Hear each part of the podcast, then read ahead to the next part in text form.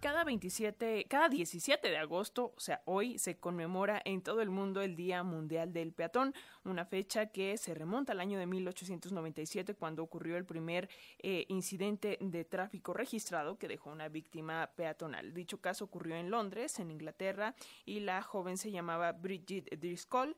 Ella fue arrollada por un coche y falleció en el acto. Para hablar de esta fecha, hacemos contacto con Stefan Brodziak, él es coordinador de la campaña de seguridad vehicular del Poder del Consumidor. Muy buenos días, Estefan. Hola, muy buenos días, Alexia. Un gusto estar contigo y tu auditorio. Muchísimas gracias por esta comunicación y bueno, eh, pues para hablar sobre este tema tan importante, eh, no solo en la Ciudad de México, sino en general eh, en todos lados, porque de pronto pensamos que estos son problemas exclusivos de grandes ciudades y no necesariamente. Cada año mueren 10 mil peatones, también en esta cifra se incluyen ciclistas, motociclistas en México, 10 mil personas a causa de siniestros viales y pues bueno, en ese sentido, ¿qué nos dices, Estefan? ¿Cuáles son las principales causas de estos accidentes?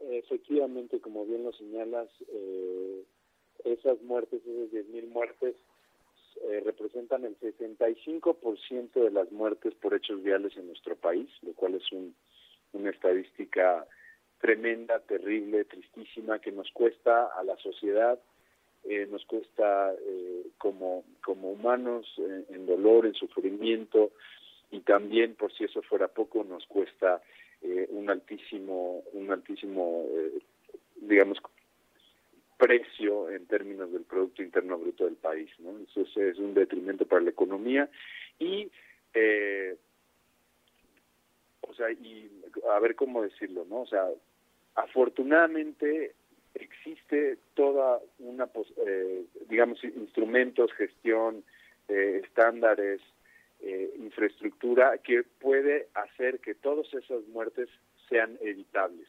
La gran, gran, gran mayoría de las muertes por hechos viales, Alexia, en nuestro país son evitables como lo son en gran parte del mundo. Y para eso eh, se tiene que actualizar eh, todos los instrumentos normativos, todas las políticas locales, las leyes estatales de movilidad tienen que ajustarse a lo que ya nos mandata al día de hoy la Ley General de Movilidad y Seguridad Vial, la cual a través del sistema de enfoque eh, eh, sistema seguro tiene prioridad para proteger a los usuarios vulnerables de la vía, peatones, ciclistas, personas con discapacidad, niños, niñas, eh, adultos mayores, motociclistas, ¿no? que transitan en nuestra en nuestra vialidad y en ese sentido eh, quiero comentarte, hablando del tema específico del, eh, de la seguridad vehicular, que en nuestro país, en los actuales eh, régimen normativo que tenemos, no hay ninguna provisión que proteja a los peatones desde la seguridad vehicular, es decir, desde el diseño de los vehículos, no existe ningún instrumento que obligue a los eh, comercializadores de vehículos en nuestro país, llámese fabricantes o importadores que introducen vehículos en nuestro país, no están obligados a cumplir el estándar de protección a peatones, mismo que ha sido recomendado por las Naciones Unidas, ha sido recomendado por la Organización Mundial de la Salud, no recientemente, sino hace más de 10 años, cuando se lanzó la primera década de acción por la seguridad vial, y en el instrumento normativo que tenemos, que es la norma 194 de dispositivos de seguridad vehicular, eh, no se encuentra presente, no es obligatoria ni en, la versión actual ni en la que se ha trabajado eh, con la Secretaría de Economía. Y esto tiene un porqué, Alexia, tiene que ver con la interferencia de la industria automotriz, en la cual se ha dedicado a través de la Asociación Mexicana de la Industria Automotriz, o, también conocida como AMIA, se ha dedicado a desespecificar las normas de todo tipo, no nada más de seguridad vehicular, sino también, por ejemplo, las de desempeño ambiental y las de eficiencia energética. ¿Por qué? Pues porque la industria se puede ahorrar unos pesos a costa del sufrimiento de la población en México, ¿no? Entonces, ese es un ejemplo de lo que está eh, sucediendo y cómo eh, el gobierno, ahora con la nueva Ley General de Movilidad y Seguridad Vial, debe atender este marco regulatorio para actualizarlo y armonizarlo con lo que dicta eh, la ley. Entonces, eh, tenemos provisiones, tenemos el marco jurídico y la base legal para hacer esta actualización y hacemos este atento llamado al gobierno y a las autoridades competentes para que actualicen el marco normativo para proteger desde la seguridad vehicular a los usuarios vulnerables y no solamente de los eh, a través del diseño de los vehículos sino también ya eh, existe provisiones en cuanto a la infraestructura segura, los cruces peatonales seguros, eh, carriles bien segregados, la gestión de la velocidad también es importantísimo, eh, los programas de alcoholimetría eh, para eh, reducir al mínimo posible la probabilidad de muerte en un hecho vial. Entonces, hay todo un marco, digamos, legal, un marco normativo que se tiene que ajustar a las nuevas disposiciones que la ley nos, nos provee para proteger adecuadamente a eh, usuarios vulnerables, repito, eh, niños, niñas, adolescentes, personas con discapacidad, eh, peatones, ciclistas, motociclistas, personas que viajan en patines, etcétera. al final, incluso los propios automovilistas, las personas que viajan en el transporte público y en los y en el transporte de carga, todas y todos somos peatones. En el último punto de nuestro trayecto siempre nos vamos a bajar de un vehículo, ¿no? Sean nuestros propios pies, sean eh, una bicicleta, sea un camión, sea un vehículo, ¿no? Entonces, eh, por el bien de todas las personas que se desplazan en este país, eh, hay que eh, actualizar este marco normativo desde todos los puntos que ya te he mencionado, Alexia.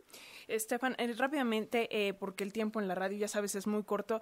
el peatón, como bien lo acabas de decir, tiene la preferencia, pero también qué recomendaciones das justamente para pues evitar accidentes, no no traer el celular en la mano, por ejemplo, no utilizar audífonos. ¿Qué nos dices?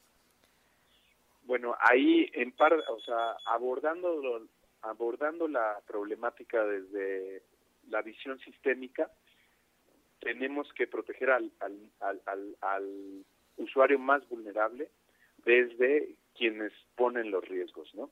Y quienes ponen los riesgos más, eh, más fatales en, en, en, en, las calles, pues son los vehículos, ¿no? Sean pesados, sean ligeros, estamos hablando de vehículos de media tonelada una tonelada, dos toneladas, tres, hasta los camiones más pesados, ¿no?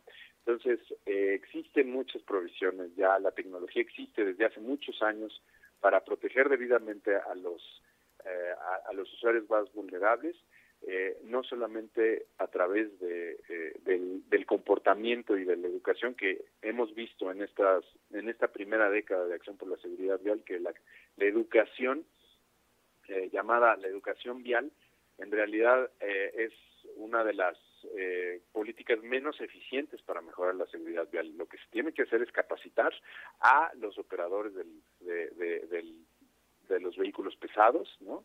Y también a los que operan vehículos ligeros, es decir, a los conductores, ¿no? Entonces, en ese sentido, eh, se debe de gestionar con todas las ayudas posibles, con la aplicación de reglamentos adecuados ¿no? A reglamentos verdaderamente que pongan en el centro, en el corazón eh, de, la, de la protección a las personas y no a los vehículos, porque hemos hecho desgraciadamente en nuestro país, vialidades dedicadas para los vehículos y no para las para las personas que se mueven a pie o en, o en, bicicleta. ¿no? Entonces es un paradigma, es un cambio de paradigma al cual nos enfrentamos, en el cual eh, debemos de trasladar esta visión de culpar, digamos, a los usuarios vulnerables o incluso a las víctimas, sea estén dentro de un vehículo o fuera de un vehículo, para eh, adoptar un sistema que tolere el error humano, que ese siempre va a ser inevitable, ¿no? pero que tenga cero tolerancia para las lesiones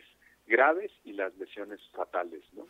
Pues eso es lo que, eh, digamos, ese es el espíritu de esta ley eh, que nos conmina a mejorar eh, todos los instrumentos eh, normativos y de política pública para reducir las muertes en nuestro país. Queremos llegar a cero muertes por hechos viales. Es posible, el camino es largo, sí, es costoso, sí, también, pero es muchísimo menos costoso, Alexia, de lo que estamos pagando hoy día.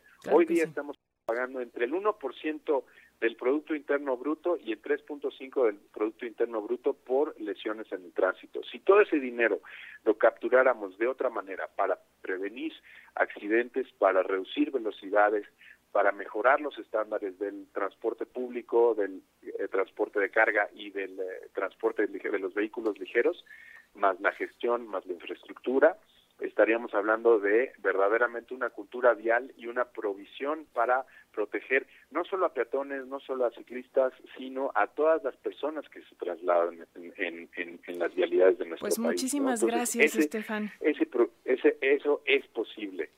Alexia. Muchísimas gracias, Estefan Brotzia, coordinador de campaña de seguridad vehicular del Poder del Consumidor. Gracias por esta información y espero que muy pronto podamos platicar aquí en Pulso con un poquito más de tiempo. Que tengas excelente día. Igualmente, Alexia, un gusto estar contigo y tu auditorio. Buen día. Buen día. Rusia acusó a Reino Unido de planear el envío de un avión espía